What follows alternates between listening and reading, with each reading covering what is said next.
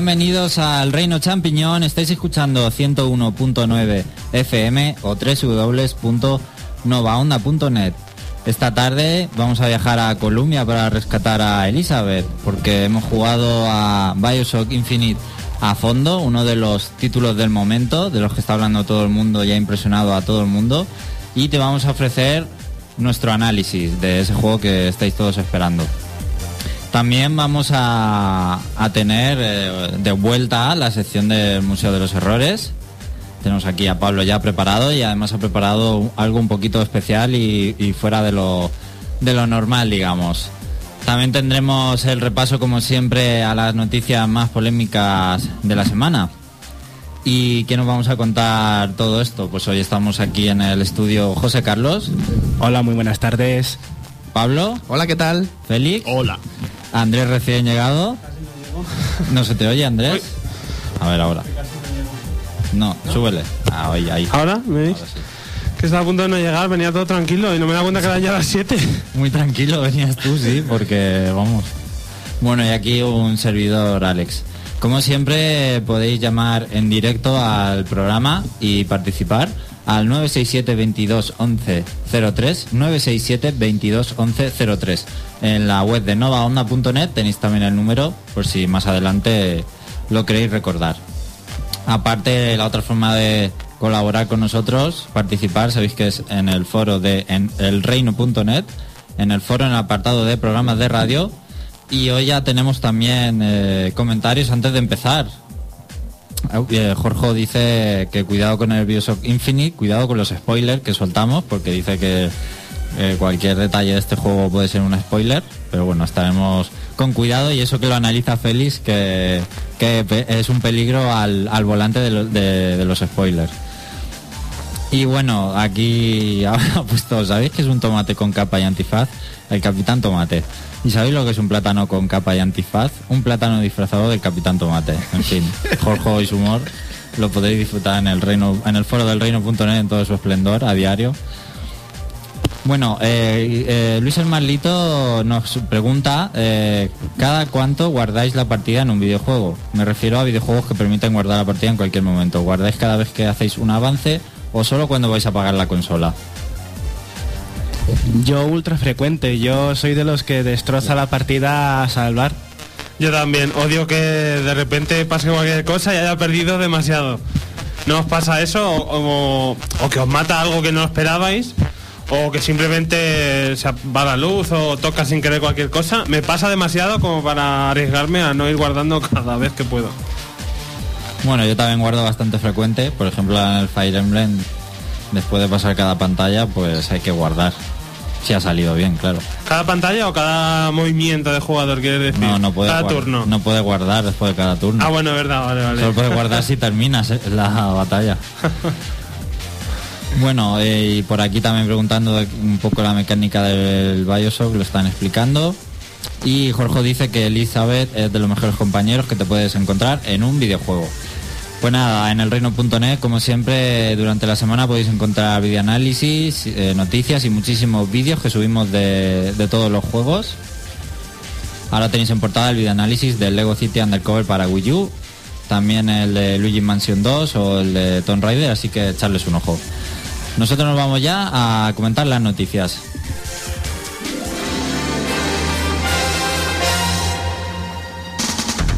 Entérate de todo lo que se puede hacer en el mundo de los videojuegos. El Reino Champiñón te pone al día. Noticias.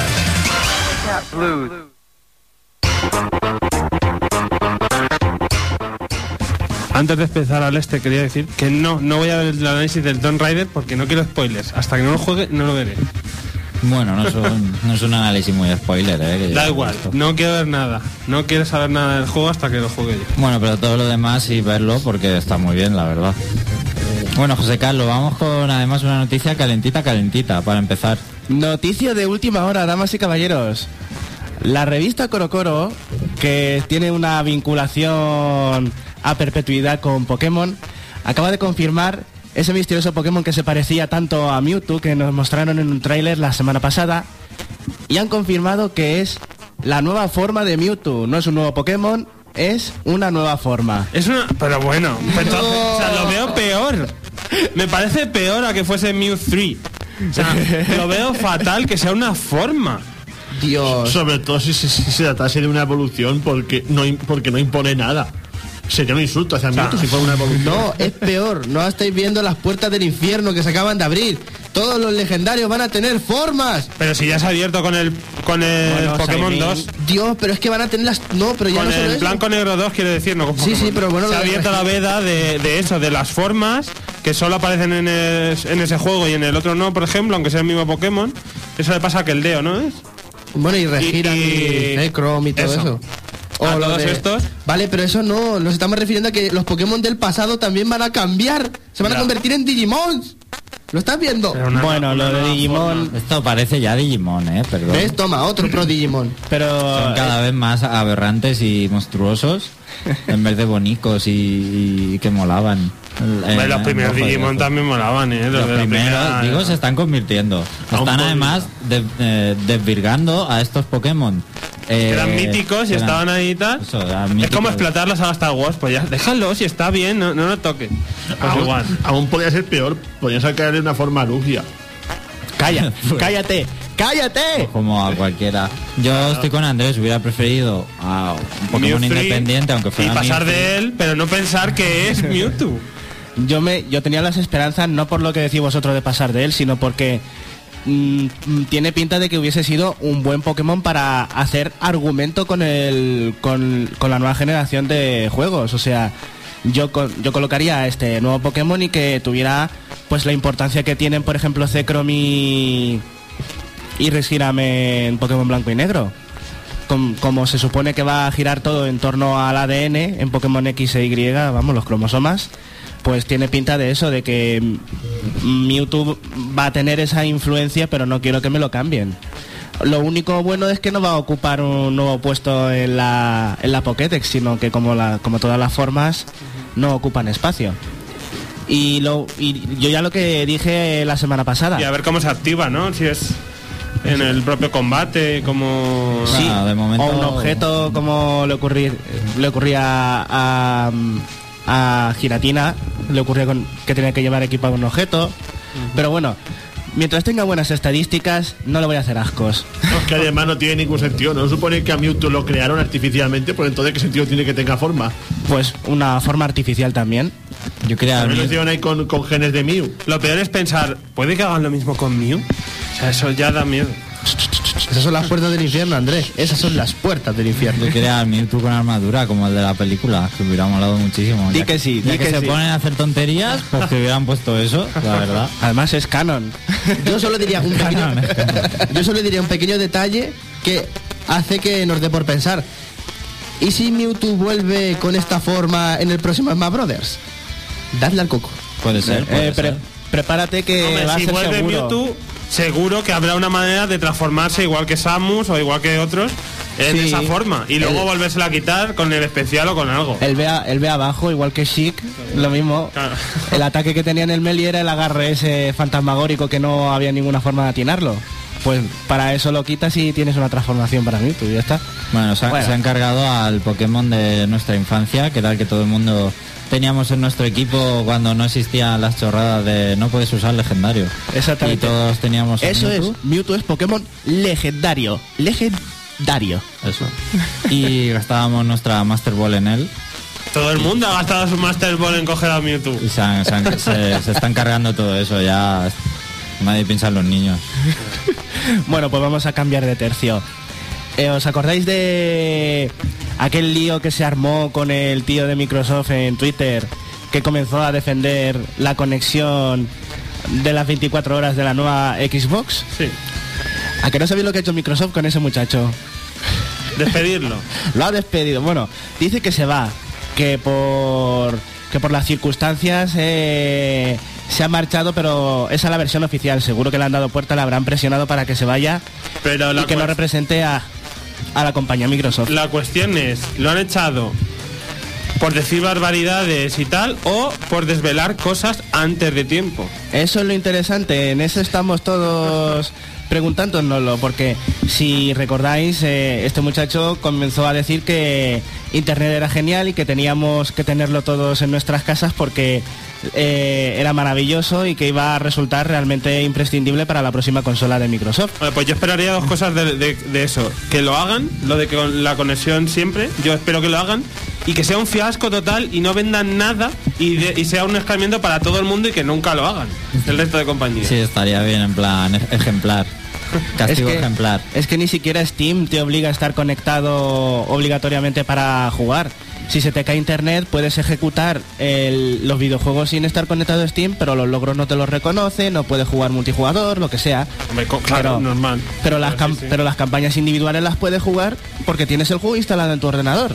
Igual hacen lo mismo con la futura Xbox. Igual el tipo este se explicó mal. Realmente lo que hacen es lo que ha dicho José Carlos. Pues esperemos que se haya explicado mal. Bueno, no sé, yo pienso que no lo pueden hacer porque no todo el mundo tiene una buena calidad de, de la No. línea que tiene contratada. Según él, No, no. eh, usaba el, ta- el hashtag en inglés Deal with it, vive con ello. Sí, decía la gente, o- o aguántate. "Vi- Vive con ello, es como decir, te jodes. O sea, Sí, el- Eso yo creo que lo han echado más por ese tipo de comentarios. Las Ah. formas eran bastante malas, chuleando a la gente sobre que, qué hace la gente viviendo en pueblos, que no tienes internet y cosas así, decía, o sea, Sí, muy que, mal. que se ha pasado de la raya y era una persona muy importante, bueno, que representaba con gran importancia a Microsoft Era un- porque era un eh, director creativo. Sí. Así Yo creo que- que más bien ha sido una patada amistosa por la puerta de atrás y ya está. Y para limpiar un poco la imagen de Microsoft, porque ya se ensuciarán bastante en el E3 cuando... Bueno, no, en el E3 no, dentro de una semana, no se supone que va a haber un evento presentándola. Sí, a Ahí, final de apunta mes se supone, pero también dicen que se ha podido retrasar ahora. Bueno, si es que... Bueno, si lo han retrasado ya sabemos por qué es. sí, sí, para corregir algo de la consola, ¿no? Sí, sí, sí, algo muy importante y que se ha colado. Bueno, pero sin cambiar de la nueva Xbox, Cliff Bleszinski, la novia de Microsoft, porque este muchacho está bastante pelotilla con, con la compañía, eh, dice que la tecnología no evoluciona si nos ponemos en lo peor, y eso refiriéndose a la futura Xbox. Y este es un, poco más es un poco más fuerte, por decirlo de alguna manera, porque si porque se refiere también a la conectividad constante de la nueva Xbox, que tampoco lo confirma, pero habla algo así como que en el futuro siempre eh, habrá que estar conectado y que ese es el destino que van a tener los que van a tener las videoconsolas, que vamos a estar continuamente haciendo uso de internet para los videojuegos. Y que con el 3G podría ser suficiente, que no necesitaríamos tener una buena conexión. Y hace alusión a cuando Microsoft con Xbox Live obligaba a la gente a utilizar banda ancha, no se podía utilizar conexiones a internet inferiores, pues compara la banda ancha obligatoria en Xbox Live con lo que puede ser la conexión permanente a internet de la nueva Xbox. Pero volvemos a lo mismo, parece que lo ha vuelto a dejar caer y estamos hablando de una persona que eh, está involucradísima, como se compartí, de Microsoft, que ha hecho los videojuegos de la saga Gears of War. Así que ahí tenemos como otra pista más de, de, de que posiblemente eh, vaya a ser realidad que la Xbox 720, como le llaman por ahora, va a estar perpetuamente conectada y que requerirá de conexión a internet. Y citándole, dice que cuando la electricidad llegó a la gente no le importó tener medidores metidos en sus casas porque les encantaba la idea de tener frigoríficos y bombillas. Pero vamos a ver, si internet claro que está muy bien y prácticamente todo el mundo lo usa y en los teléfonos, en muchos aparatos. Pero es como si te compras un móvil y para llamar también te obligan a, estar conectado a internet. Lo tienes casi siempre conectado a internet, pero es como si ya te obligasen, tú te compras el móvil para llamar. Pues igual que te compras la consola para jugar a juegos, no para estar conectado a internet. Principalmente para jugar. Exactamente. Yo por mi parte que aprendan un poquito de lo que ha pasado con Diablo 3, que cuando se cayeron los servidores el día de lanzamiento, que no pudo jugar nadie al modo un jugador, porque te obligaba a estar conectado a internet para jugar tú solo, y no pudo jugar nadie porque se cayeron de toda la avalancha de gente que se puso a jugar a la vez, pues tú ya me dirás qué quieres hacer tú con la Xbox 720 cuando se te caigan los servidores, no en, no en internet, sino que sea culpa tuya de, de- de que vas a proveer tú los servicios. Pues te vas a tener que joder por completo. Bueno, voy a contaros yo alguna noticia también. Recordaros que este fin de semana es el, el hoy y mañana en Madrid. La, la reunión está, uy, reunión, la conferencia de desarrolladores jóvenes que sobre todo patrocina Nintendo. No, prácticamente siempre están de muchos juegos suyos y tal. Están siempre ahí muy involucrados hasta el punto de que esta semana han hecho dos cosas bastante importantes. Una es sacar eh, el pasado día 11 eh, Beat Trip Runner 2, que bueno, que su nombre oficial es Beat Trip Present Runner 2 Future Legend of Rhythm Alien. Muy bien, muy bien. mejor, pero Muy bien. y, y ha sido una completa sorpresa. Yo aún no me lo he comprado, pero vamos, no tardaré. Quiero probarlo. Me encantó el primero. Así que a ver si, si pruebo esta segunda parte, que pinta muy, muy bien. Bueno, recordad que tenemos a, a Fernando Ali en Ideame hoy y mañana y nos contará todas las conferencias interesantes y juegos que ha podido probar. Pues estaremos expectantes a ver En cuándo el qué nos reino en el reino.net no os lo perdáis. Y lo otro que ha hecho ha sido eh, sacar ofertas en la tanto en la eShop de Wii U como de Nintendo 3DS de eh, algunos juegos. ¿Vale? Hay algunos que están bastante interesantes, como por ejemplo El Train el Train 2. 2 de Wii U, que lo pillaré cuando encienda la Wii U. En cuanto la encienda, va a ser lo primero que voy a hacer. Y luego de Nintendo 3DS, pues también hay alguna ofertilla, no tan buena como esta, pero hay juegos que no están mal, como el Mutant Moods o el Milky Sweet Force, que también os lo recomendamos. Bueno, pasaos por la, por la eShop y veréis que hay alguna cosilla más, ¿vale? Bueno, eh, comentar, por ejemplo, que Ubisoft eh, ha anunciado ya, lo que era un rumor casi a voces, el Tom Clancy Splinter Cell Blacklist también llegará a Wii U y tendrá pues adaptado al, al gamepad, al, al sensor de movimiento, vamos, que va a tener, se supone, muchas novedades. Como Ubisoft ya ha sacado varios juegos para, para Wii U y tiene otros en mente, digamos que puede que haga un buen uso de, que yo no sé por qué los conden tanto este tipo de versiones de Wii U a veces las Ya anuncian. anuncian todo solo para las otras y luego posteriormente anuncian la de Wii U. Es un poco extraño, sí. No sé. y no sé, Y bueno, llegará el 22 de agosto a, a Europa y a España. parece que le quieren dar menos bombo a la de Wii U anunciándolo hay un día luego aparte, no sé. Ya, no sé. Luego eh, se ha confirmado que Resident Evil Revelations HD va a tener pase de temporada. En concreto será la primera vez que pase en Wii U. Por supuesto, Capcom no solo quiere rehacer el juego y sacar más pasta después de ya haber sacado, Rehacer no, No, bueno, portear. rehacer no eso, portear el juego a las consolas Rehacer grandes, sería muy raro en Capcom. sino que además le va a meter un pase de temporada que te da acceso a cuatro DLCs, creo, que serían más caros si los comprases por separado. O sea, que va a sacar DLCs Sí, sí, sí, para sí. un juego que ya estaba hecho en 3DS. O sea, le va a sacar provecho pero bien. Cuatro al- con- al son para el modo asalto, son tres, cuatro DLCs para el modo asalto. Es súper interesante el modo asalto. Vamos, lo mejor del juego. Bueno, recordemos que llega el 24 de mayo a las tiendas.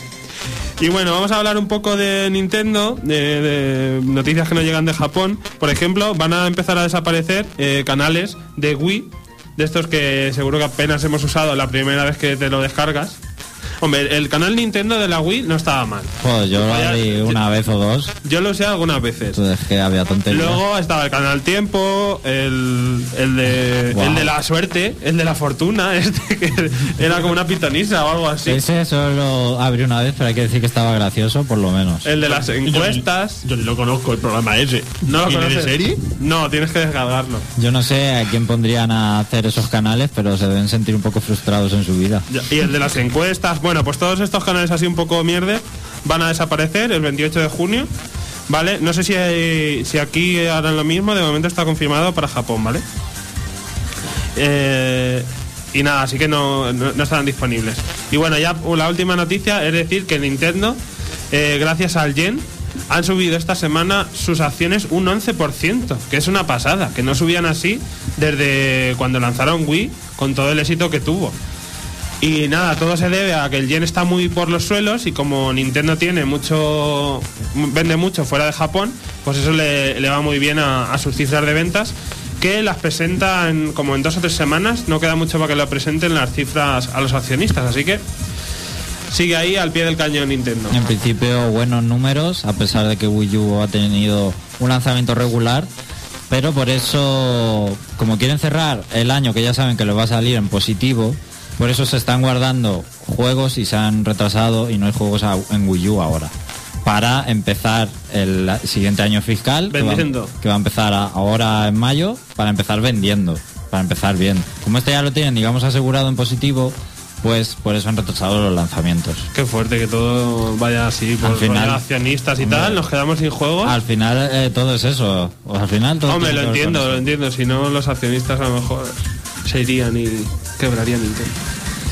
En fin, pues hasta aquí la noticia. Recordar que en elreino.net podéis estar más informados con más noticias durante la semana. Vamos a hacer un pequeño descanso. José Carlos, ¿con qué? Pues a petición de Spike Dar vamos a poner el tema principal de Lox Quest, un videojuego de Nintendo DS. Buen juego de Nintendo DS. Eh, ahora volvemos con Bioshock Infinite.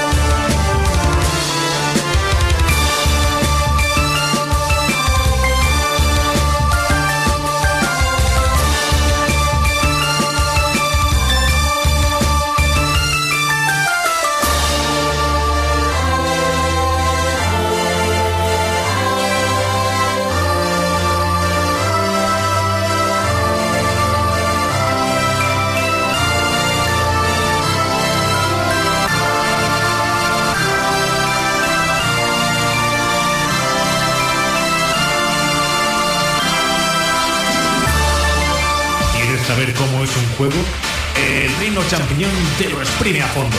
Escucha nuestro punto de vista. Análisis.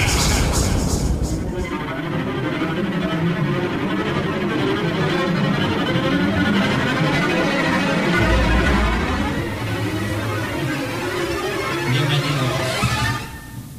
Bienvenidos.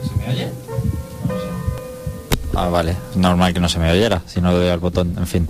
Eh, bienvenidos de nuevo al Reino Champiñón. Aquí en el foro la gente sigue comentando y participando en directo.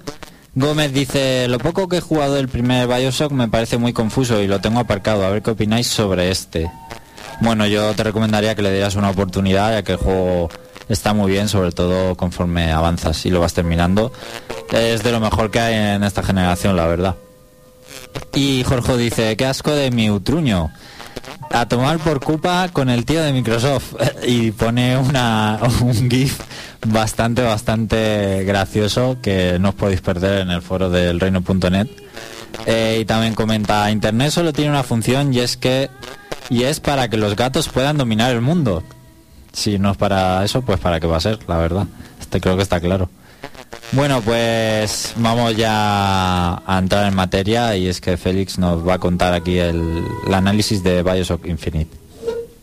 Bueno, pues aquí un servidor con su análisis del Infinite. Bueno, en primer lugar, unos segundillos para, para introducirlo. Todos sabemos que Bioshock es, sin lugar a dudas, uno de los shooters más sorprendentes y aclamados hasta la fecha. Sobre todo por su primera parte, ya que la segunda pasó más bien sin pena ni gloria. Mucha gente la acusó de que era básicamente un calco del primero. Así que digamos que en esta ocasión se han puesto las pilas y han creado un Bioshock completamente nuevo y diferente a lo que conocemos. Hay que aclarar que el segundo juego lo hizo en un estudio diferente y el Bioshock Infinite lo hace el estudio del primer título. Sí, que también influye bastante eso. Gracias por recordármelo. Y bueno, así que ahora ya tenemos entre nosotros la tercera parte para recuperar su prestigio perdido.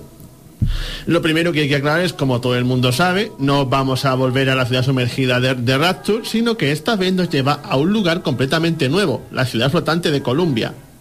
Así que olvidaos de todo lo que conocéis de Bioshock, los Big Daddy, la Little Sister y demás parafernalia. El protagonista de este juego es Booker DeWitt, un hombre con un pasado misterioso y lleno de deudas que recibe el encargo de infiltrarse en Columbia para sacar de allí a una chica llamada Elizabeth, que se encuentra atrapada en una torre y vigilada por un engendro mecánico volador llamado Songbird. Y entonces digamos que existe el- el- la Tierra normal y luego está esta ciudad flotante. ¿Eso es? ¿Y cómo llega allí? ¿O es muy spoiler? Bueno, el spoiler son a los, a los cinco, a los cinco primeros minutos de juego. Booker se mete en un, en un faro donde hay un mecanismo que le catapulta a la ciudad. Vale, bueno, me quedo satisfecho. no creo que eso pueda considerarse spoiler.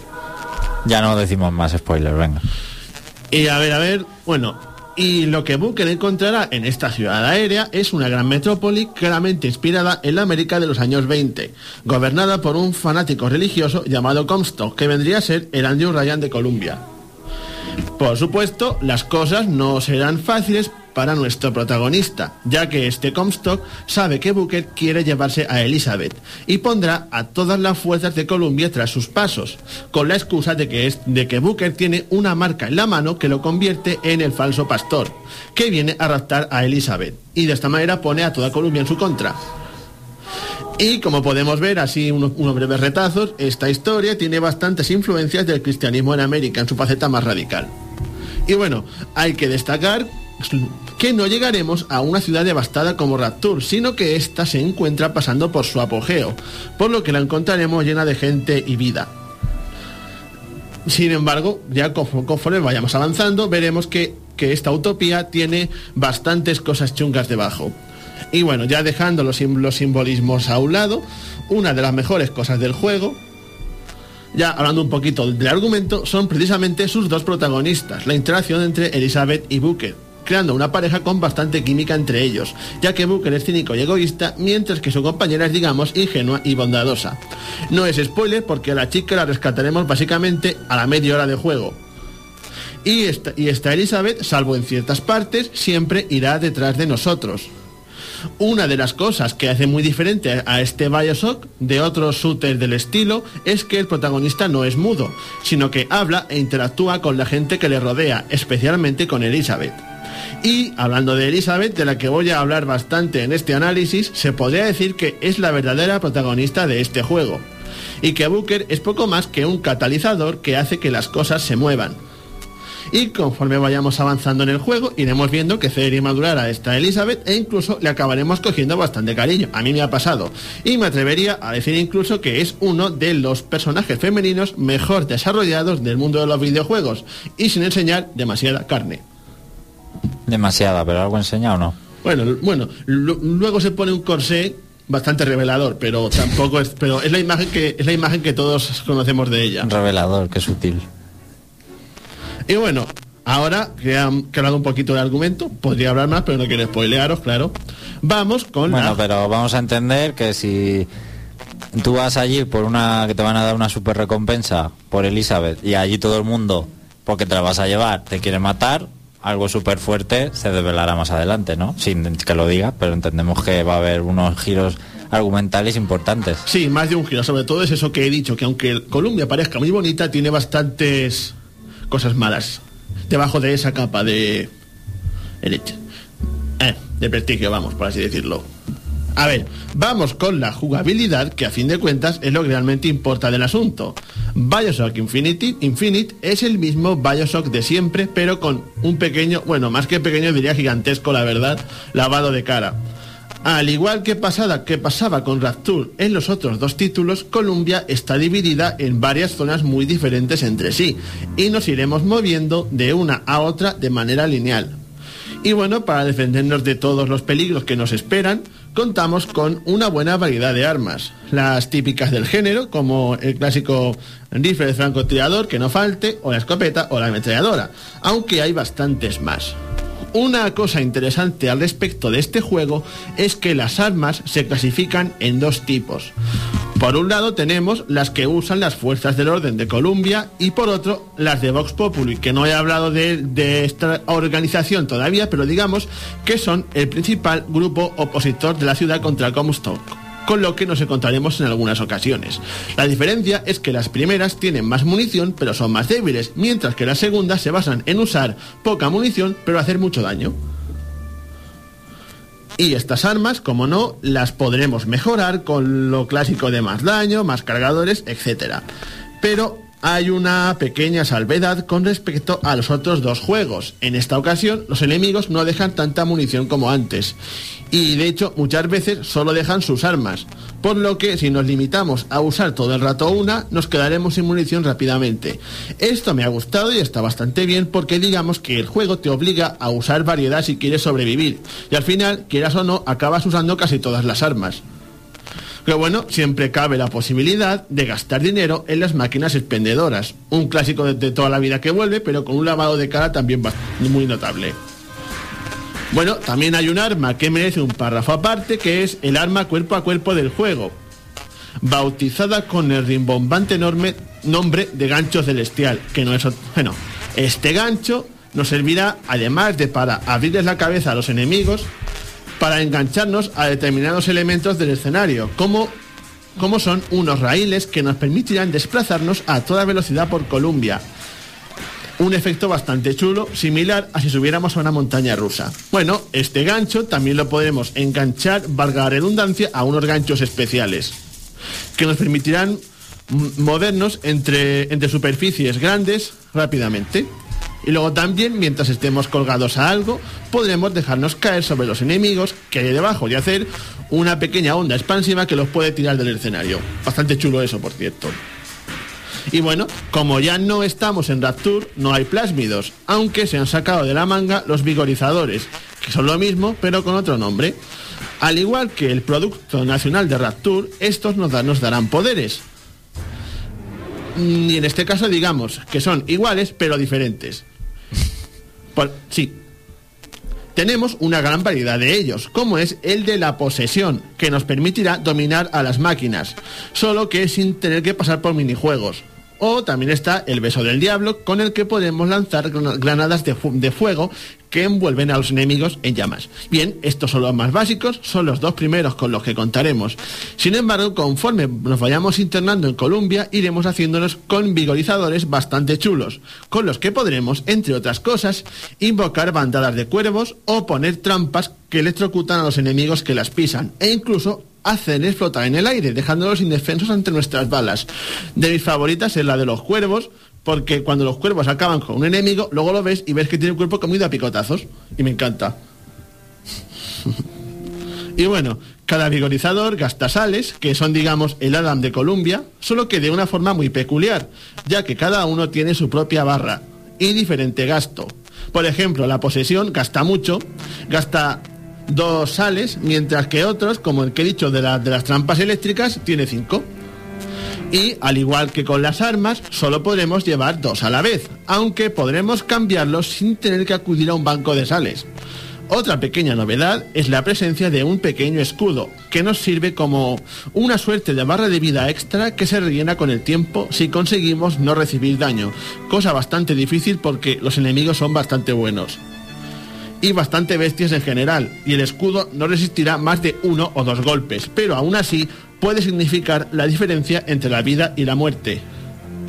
Luego, otra novedad interesante es la ropa, que encontraremos diseminada por Columbia, que tiene diferentes efectos sobre Booker, tales como hacer que resista un determinado elemento o dar poderes a nuestras armas, como por ejemplo el poder de la electricidad. Y esta ropa está dividida en sombreros, zapatos y chaquetas y solo podremos llevar tres a la vez, pudiendo cambiar, eso sí, entre los diferentes atuendos desde el menú. También tengo que decir que en el juego existe un bug que permite al jugador hacerse con todo el equipo de una vez en un punto de la partida. Si queréis saber cómo, mira vídeos en YouTube. Y bueno, tengo que hablar una vez más de Elizabeth, ya os dije que iba a hablar bastante de ella, ya que tiene bastante peso en los combates. Como ha dicho el amigo Jorge, es de los mejores, es de las mejores escoltas que vamos a encontrar en, en juego alguno, de los mejores compañeros. Porque Elizabeth no es el típico NPC inútil que hay que proteger y al que le gusta ponerse en primera línea de fuego. Para empezar, Elizabeth ni ataca ni puede recibir daño, ya que en los combates se esconde. Y los enemigos, digamos que no le pueden herir ni tampoco raptarla como pasaba con Ashley en Resident Evil 4. El rol de Elizabeth es puramente de apoyo, ya que durante las refriegas nos ayudará dándonos objetos como botiquines para curarnos, sales o munición que se vaya encontrando por ahí, que nos tirará y que la podemos aceptar pulsando un botón. Por lo tanto, Elizabeth no solo nos estorbará, sino que encima nos echará una mano. Y de hecho, los combates serían muchísimo más difíciles de no ser por ella. Luego también, fuera de los combates, Elizabeth también hará otras acciones, como por ejemplo, nos dará el dinero que se encuentre por ahí tirado, muy generosa ella. Y, tam- y también es capaz de abrir cerraduras, siempre y cuando le demos ganzúas. Cerraduras que, dicho sea de paso, las abre ella solita sin tener que hacer ningún minijuego estúpido de por medio. También tiene una habilidad suya exclusiva consistente en producir desgarros, de lo que no podría hablar mucho ni spoilear, así que voy a ir directo al grano. Estos desgarros son elementos del escenario que digamos están en otra dimensión. Elizabeth lo que puede hacer es usar su poder para traer esos elementos al escenario de juego. Elementos que pueden ser de todos, como máquinas expendedoras u objetos que nos pueden servir de cobertura. E incluso también puede, incluso también puede, digamos, traer torretas que nos pueden servir para hacer daño a los enemigos, para defendernos. Y también Elizabeth nos resucitará cada vez que muramos. Y ahora digamos que viene uno de los pequeños kits del juego, y es que Booker es inmortal. Cada vez que nos agote la vida, Elizabeth acudirá a nuestro lado y lo, y lo resucitará a cambio de una cantidad de dinero. Y ya está. Bueno, el único hándicap es que Booker aparecerá con, con solo la mitad de su energía y que los enemigos se regenerarán. ¿Y puedes elegir que no te reviva? No. Y gastas el dinero siempre, Sí. entonces. Mm, bueno, un poco... Esto es pues como, como cuando en el Mario Kart con la Kitu. Cuando te sales que te tienes que pagar monedas para que te saque, pues esto es lo mismo. Bueno, supongo. Y bueno, como he dicho que los enemigos también... tam- lo que pasa es que, como he dicho, los enemigos también se regenerarán. Por lo tanto, el típico truco ese de que te, te- te sale un enemigo muy fuerte y, y- y de- y dejas que te mate una y otra vez hasta, hasta agotarle la vida, no funciona. Así que no, no está del todo mal. entonces, ¿cómo hay que matarlo? ¿eh? Si tú te mueres, él también se regenera. ¿Te refieres? Si, si estás enfrentándote a un bicho, Sí. le haces daño y él te mata, se regenera cuando resucitas tú. En- porque en los otros Bioshock pasaba que estaba en la vitacámara. Mm. Que cuando, te, que cuando te mataban ibas a una vitacámara, pero los enemigos tenían la misma vida que cuando te mataron. Pues aquí se regeneran. No del todo, pero se regeneran. Y bueno, esto se compensa con una cosilla que han introducido los programadores que se llama modo 1999. Este es un modo que digamos hace el juego mucho más difícil. Y entre otras cosas, este modo hará que encontremos muchos menos botiquines y sales, hará a los enemigos mucho más fuertes y también limitará los puntos en los que podemos reaparecer al morir. Y la resurrección costará muchísimo más cara, de hecho, te sacan unos te, sacan unas 100 monedas cada vez que te resucite. Y la cosa está en que si se te agotan las monedas, game over. Vuelves a la pantalla del título. Este modo se desbloquea pasándonos el juego por primera vez, aunque también se puede desbloquear mediante una secuencia de botones. Y esta secuencia de botones es el código Konami que supongo que sonará. De hecho, este modo se llama así en referencia a los años 90 y sus juegos en autoguardados y respawns. Lo cual convi- convierte, convierte a Infinite en un juego difícil de los de antes. Y además, lo mejor de todo es que no es un DLC, gracias a Dios. Y bueno, también, a pesar de que nos encontremos en Colombia, digamos que las influencias de, de Rapture siguen estando ahí.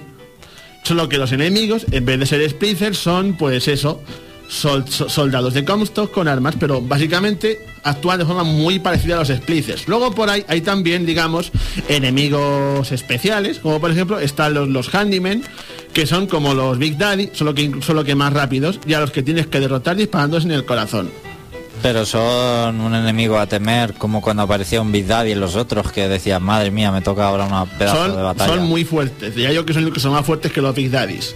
O sea, que son enemigos singulares que aparecen... eh, Sí, de hecho sus, sus apariciones están contadas. Eso, a eso me refería. Eso que me gustaría que apareciera más porque es que cada pelea con un, handy, con un handyman es absolutamente épica.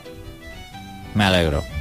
Bueno, luego también hay, sin meternos mucho en spoilers, hay otros enemigos, como por ejemplo humanos que pueden usar, que pueden usar vigorizadores. Los hay que, por ejemplo, que utilizan el de fuego y, otros el de los cuervos. Y también hay un sustituto bastante peculiar de las cámaras de vigilancia. Lo que pasa es que no os lo voy a decir porque no se ve hasta cerca del final del juego no quiero spoilear, pero es bastante curioso. Y bueno, también, pese a lo que se rumoreaba, Bioshock Inf- Infinite no tiene multijugador, solo tiene modo individual. Por lo tanto, no habrá, death- no habrá deathmatch. Nos, nos encontraremos con el típico multi donde podremos escoger entre los enemigos del juego. Yo diría que no les hace falta para nada poner un multicut, o sea, no les hace falta porque para poner un multijugador cutre y feo por cumplir, mejor dejarlo así. Pues sí, no, no se han molestado ni en rellenar con un multijugador como hace la mayoría de estudios. Yo tengo una pregunta, aunque no es de este juego realmente. ¿Han llegado a sacar el recopilatorio con los dos? Con los dos primeros, que yo no he jugado a ninguno. No, creo que no hay ningún pack. Si lo sacaron, el, ¿Sí? el 2 está, existe, yo no me acuerdo cuando lo vi, pero sé que existe. Yo es que sé que lo anunciaron y se dijo tal, pero yo es que no me suena haberlo visto en las tiendas. No, por eso os lo preguntaba. ya, yo tampoco me suena de haberlo visto. No sé si será exclusivo de alguna tienda o algo así, no lo sé. Yo creo que lo llegué a ver por eBay, fíjate. Pero bueno, yo creo que los dos están muy baratos hoy en día. Pero era que incluía, no sé qué incluía, o incluía todo, no sé. Y bueno, también me gustaría de- dedicar ciertos minutos a hablar de los escenarios, que es una de las mejores cosas del juego. Bioshock Infinite tiene sin lugar a dudas unos gráficos que son de lo más impresionantes que se han visto en un videojuego alguno. Esto sobre todo porque nos encontramos en Colombia y eso da pie a crear vistas impresionantes. Lo único así que no me termina de gustar es que la acción del juego tiene lugar demasiado en interiores, por lo que muchas veces no apreciaremos la, la belleza de Colombia. Bueno, sin embargo, eso dicho que al final queda un poco desaprovechado porque transcurre en inferiores. Pero bueno, también decir que este Bioshock es muy diferente a los anteriores, pero eso no significa que sea malo. ¿Por qué? Pues porque la saga ha sabido reinventarse muy bien, dejando lo esencial, pero sin dar esa sensación de dejadez y carácter de expansión de Bioshock 2. Es decir, que los que juguéis a este juego, veréis, como he dicho antes, que es algo muy diferente, pero a la vez igual. No sé si me he explicado bien. Sí, Por eso que he dicho, aunque no haya Daddies, tenemos a los Handymen que se parecen. Eso sí, lo, lo que no lo que no hay es nada parecido, nada parecido a las Big Sister. Hmm, entiendo que la jugabilidad resulta familiar, pero han cambiado todo el envoltorio realmente. Porque a fin de cuentas los vigorizadores son plasmidos con otro nombre. Hmm. Bueno, la música también está a bastante buen nivel, como suele pasar en, en- en- en- en- ah, como suele pasar en los Bioshock, el mayor encanto consiste en las melodías estas antiguas que siguen presentes y, nos encontraremos, y, nos, las encontraremos a lo largo de todo el juego. Bueno, también debo comentar que el juego llega llega doblado al español con unas voces bastante buenas, la, la de Isabel me tiene enamorado de hecho. Vale, ¿te ha gustado? La verdad es que había recibido críticas porque los jugadores habían acostumbrado a la original de los trailers y demás, pero bueno, pues lo típico. Lo único que veo así un poquito regulero es eso de lo de resucitar. Porque le, quitas toda la gracia, es en plan. Te sale un. Bueno, y ya para darle una nota final al juego, yo básicamente le, le daría un 9. Le, le había dado un poquito más de nota, pero es que no me termina de gustar eso de que cuando te mueres resucitas automáticamente. Y además, tampoco me gusta el autoguardado porque es que va un poco extraño el autoguardado, porque a veces se, se lo pilla de guardar. A mí me ha pasado que me, que me he terminado una zona de juego, he seguido, y luego cuando, le- cuando le he dado a cargar partida, va y me devuelve dos zonas, dos zonas atrás. Vaya, odio eso, la verdad, cuando pasa. Porque yo no sé para qué siguen poniendo lo, lo del autoguardado. Bueno, eh, dirías que esas son las únicas pegadas del juego, ¿no? Le das un 9. Y bueno, que también es, es un poquito lineal. Sobre todo porque contamos con la típica flechita que si le damos a un botón aparece una flechita que nos manda donde tenemos que ir. Que tiene dedito porque el juego es lineal de narices. Bueno, pues hasta aquí el análisis de Bioshock Infinite. La verdad es que si ya tenía ganas de jugarlo con todo lo que has contado, me ha dado muchas más ganas. Y nos vamos a ir ya a una de las secciones más esperadas, nos vamos a ir al Museo de los Errores. Pasen, pasen y vean el Museo de los Errores del Reino Champiñón. Quizás no puedan volver a conciliar el sueño.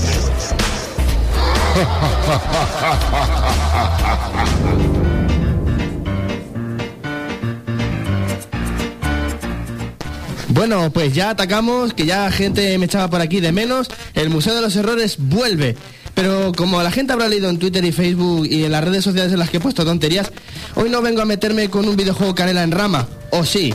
Hoy os traigo un Museo de los Errores especial que no me voy a meter, ya os digo, con un juego, sino con mi creación y malévola. El top 5 de los niveles más coñazo. Y espero que estéis a favor y de acuerdo conmigo porque hay algunas cosas que no solo los videojuegos malos los contienen, sino que hay algunos juegos buenos que tienen pecado. ¿Cómo cuál? Os preguntaréis, pues en el number 5, como sabrá la gente, del número 5, ¿quién nos acuerda del mítico nivel, el gimnasio del Teniente Surge? ¿No se acuerda nadie del gazapo y coñazo que tenía? ¿No era eso de buscar las papeleras? Exactamente. Lo que tenía el Teniente Surge era el problema principal de que en las papeleras había que buscar los interruptores correctos, que era pulsando en una papelera, acertar en ella y luego en una papelera eh, pareja a ella tenemos que buscar el botón correcto. Lo que nos llevaría horas y horas infinitas de aburrimiento extremo porque nunca sabríamos a qué papelera se refiere, a no ser que hiciéramos el truco de clicar en las papeleras de las esquinas para dividir. En vez de que a cuatro papeleras nos toque a dos, para hacer eso menos anodino. ¿Y en qué edición de Pokémon pasaba esto? En rojo, azul, amarillo y verde fue, o sea, verde hoja y rojo fuego. También pasaba ahí. Es el mismo coñazo y eso que hay gimnasios que tenían eh, palancas, subir y bajar, eh, hacer túneles y muchas putadas, pero es- Tenía, tenía muchos niveles coñazo el po- Pokémon, el primer Pokémon, ¿eh? Cuevas y alguna cosa por ahí que eran horri- Yo horribles. solo digo dos cosas, cuevas y zubats. Es más, la típica cueva esta del inicio, que estás a punto de morir, que sales y dices, bien, eso he conseguido pasar. Y de repente viene rojo, hola, te voy a matar. vamos a luchar. ¡No! Pues bueno, ¿estáis de acuerdo conmigo con que el número 5 coñazo es el gimnasio del Teniente Surge? Este, Me parece bien. Pues muy bien, nos vamos al number 4. De number 4, si no lo conoce nadie, tenemos la fábrica de los cerdos de Virtual Bart en Mega Drive y Super Nintendo. Yo sí la conozco. Quien conozca de verdad este maldito nivel, Bart Simpson en Virtual Bart se tenía que, con un casco de realidad virtual, se metía en mundos diferentes y en niveles que eran auténticas paridas mentales. En especial, la fábrica del cerdo de Virtual Bart teníamos un contador de 500 segundos, creo, por ahí, que pasaban a velocidad del rayo, no de un segundo natural, y tenemos que rescatar a estos cerdos activando estas palancas y haciéndolos huir. ¿Qué son las contras de este nivel? esos malditos payasos. Esos payasos que Bart Simpson tenía que matar con la colita efecto MacPato, le vamos a llamar, de clicar en la cabeza. Tenían 20 golpes y estos payasos podían matarte en dos golpes. Injustísimo de narices. Lo peor de todo es que teníamos que conseguir llaves y palancas que no estaban en concreto en la misma pantalla. Tenemos que irnos a la quinta pantalla para abrir con esa llave la palanca del principio. Y tú imagínate en 500 segundos ir y venir para allá. El jugador que empezó a jugar a este juego por primera vez y ver esto dijo que, que soberana truño era este.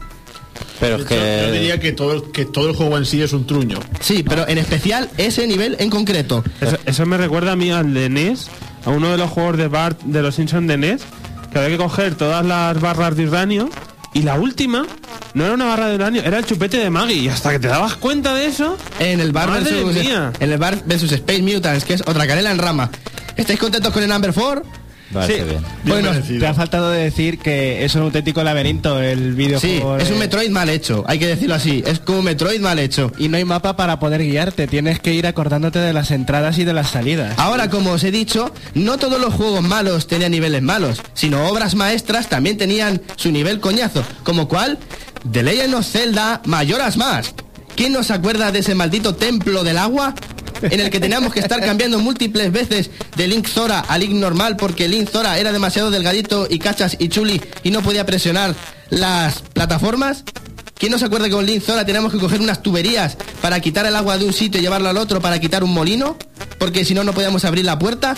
¿Quién no se acuerda de este enemigo que era un auténtico coñazo porque echaba unas mini bolitas que luego se convertían como en renacuajos y era un derroche de flechas? Muy mal, no me puedo quejar de mejoras. No me parece bien. No, y queda aún más. Queda el, fa- eh, eh, espera. Queda el factor de los tres días que no nos podemos quedar haciendo el tonto porque tenemos solo tres días para salvar el mundo, pero viene lo peor. Lo peor es Giorg. ¿Quién no se acuerda de Giorg? Ese pez gigante que era como una piraña que era el enemigo final de este templo. Era una piraña gigante que tenemos que enfrentarnos con Link Zor y con su ataque especial mágico que era un torbellino para atacarlo. Pero el problema es que él se aprovechaba muchísimo de su entorno. No es ningún bug. Él sabía los bugs y se aprovechaba él más que tú de ellos. Y lo que hacía era Georg era, como Link Zora tenía que usar sus boomerangs que tenían las aletas, tenemos que paralizar a Georg de esta manera. ¿Qué es lo que hacía el cachondo de Georg? Se metía adentro, se apoyaba a favor de dentro de ese tubo en el que estábamos como plataforma para que una aleta fallara.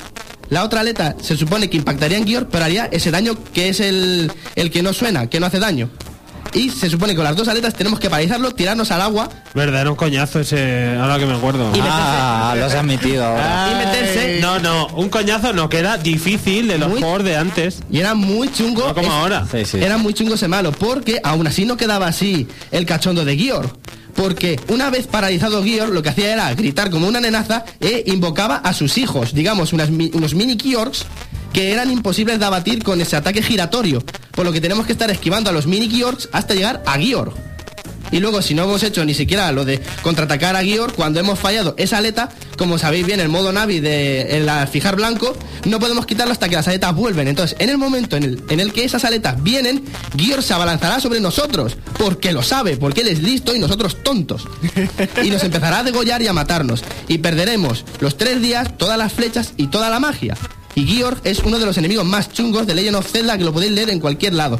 Porque Zelda puede ser una obra maestra, pero ese nivel es digno de ser un nivel coñazo en el puesto número 3. Y seguro que, que es más horrible todavía cuando se te van a acabar los tres días. Exactamente, Ok. porque no tenemos tiempo, porque si dijéramos que podíamos quedarnos ahí meditando qué hacerle, no, vamos a contrarreloj. Mayoras más, que es un juego de, de Aonuma que le gustaba mucho hacer estas cosas geniales. A mí me parece. Un juego genial. A mí me parece un, un grandioso juego, pero tiene sus coñazos, sí. Un juego de Anuma, yo todo lo que sea criticado a este juego me parece bien. Vale, ahora seguimos. Nos vamos al number 2 entrando ya en la fase final. ¿Quién nos acuerda de un nivel mítico que era... Os lo dejaré así en el aire. ¿Qué pasaba cuando derrotábamos a Rocksteady? Os lo dejo así en el aire. ¿Alguien recuerda a Rocksteady? De las, de las tortugas ninja, ¿no? Exactamente, de las tortugas ninja, hablando exactamente en el juego de NES. Rocksteady eh, se tenía secuestrada a April y entonces una vez April rescatada nos diría que el clan Ninja Food, este tan guay que tenía despedazador, pondría unas bombas en una presa. ¿Alguien recuerda esa maldita presa que llega en el number 2? Yo nunca me voy a olvidar. Esa horrible presa constaba con que teníamos que rescatar, eh, bueno, rescatar, desactivar esas bombas, tenemos que desactivarlas en tres minutos creo, o dos minutos, donde lo peor no es el tiempo, porque si una vez nos organizamos y sabemos dónde están las bombas, es un paseo. Este es el único nivel del juego en el que las tortugas ninja no pueden atacar, no pueden usar sus armas ya que están nadando en el fondo de la presa, y lo peor es que todo, absolutamente todo hace daño. Lo que quieras ver, ese láser hace daño.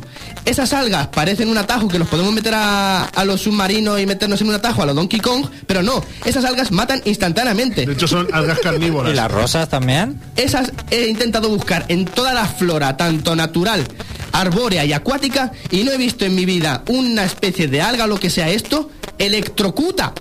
Tocar eso electrocuta. Esas ¿La algas, rosa? esas algas rosas hacen daño y son el dolor. La única manera que hay, yo he visto vídeos de Tool Assisted, de vídeos de gameplay a lo pro y demás, y esta presa es imposible pasarla sin recibir un mísero golpe de daño.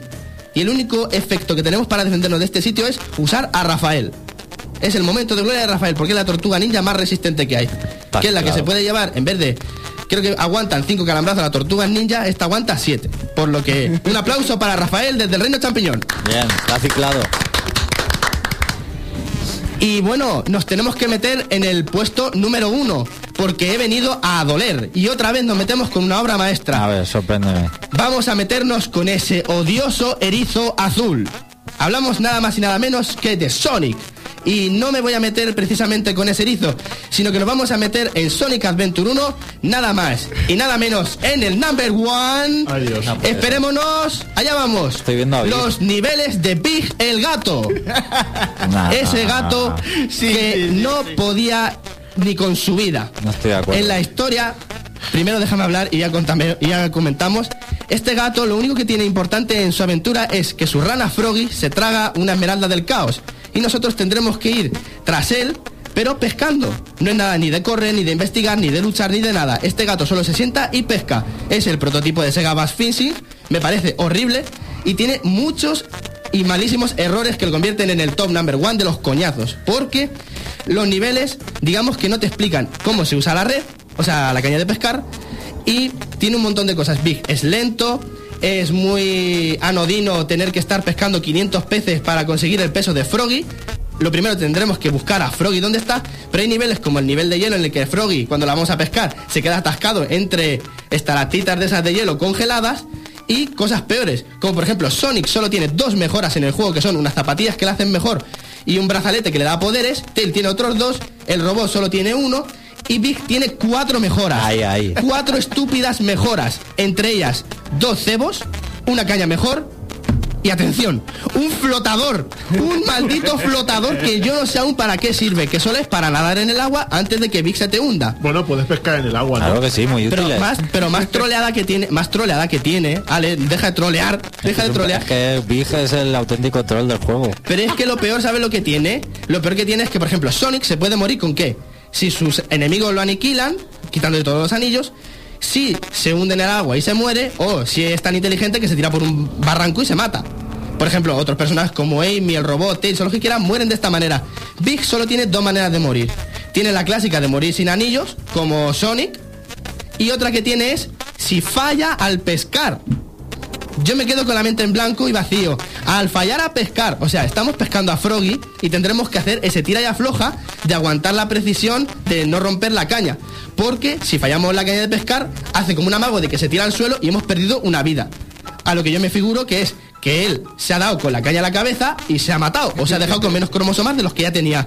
Por lo que Big, el gato, y sus escenas son el number one del top coñazos de los videojuegos y de los niveles más aburridos y complicados de la historia. Si os ha gustado, lo que tenéis únicamente que hacer es poner en el foro, ¿queréis más top de estos? Porque son bastante explotables. Y ahora, decidme vosotros, ¿cuál es vuestro nivel coñazo y que más os ha sacado de quicio? Solo tenéis que ponerlo en el foro del Reino Champiñón y decírnoslo. Bueno, pues esperamos vuestros escenarios coñazos, favoritos o odiados. Hasta aquí el Reino Champiñón. Eh, va a haber que formar un grupo de fans de Big the Cat, porque, claro, es aquí yo solo. La campaña del desprestigio no puede ser. Pero es que es, es que es matable, es matable. Bueno, eh, hasta aquí el Reino Champiñón. Nosotros volveremos el sábado que viene con más. No olvides visitarnos en el reino.net. Hasta luego.